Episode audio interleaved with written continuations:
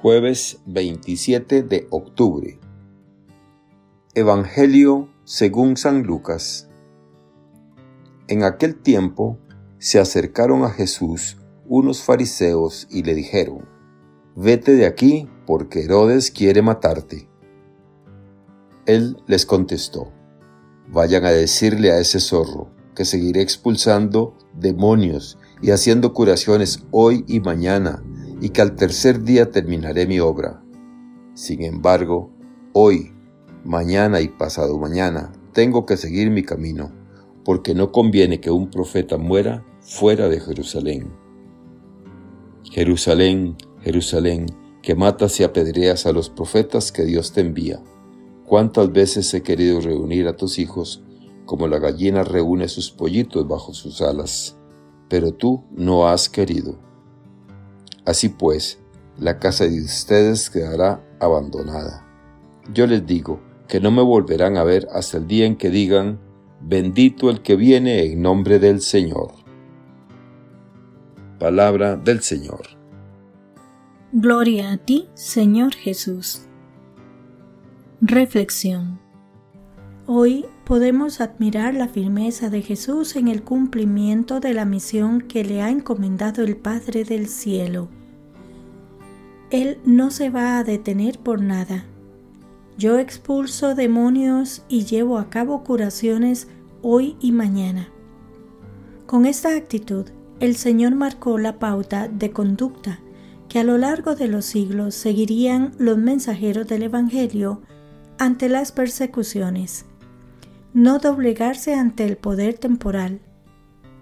San Agustín dice que en tiempo de persecuciones, los pastores no deben abandonar a los fieles, ni a los que sufrirán el martirio, ni a los que sobrevivirán, como el buen pastor, que al ver venir al lobo no abandona al rebaño, sino que lo defiende.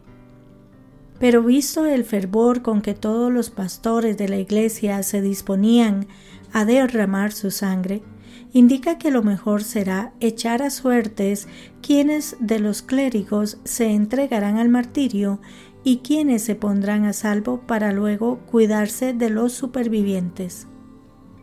En nuestra época, con desgraciada frecuencia, nos llegan noticias de persecuciones religiosas, violencias tribales o revueltas étnicas en países del tercer mundo. Las embajadas occidentales aconsejan a sus conciudadanos que abandonen la región y repatrien su personal.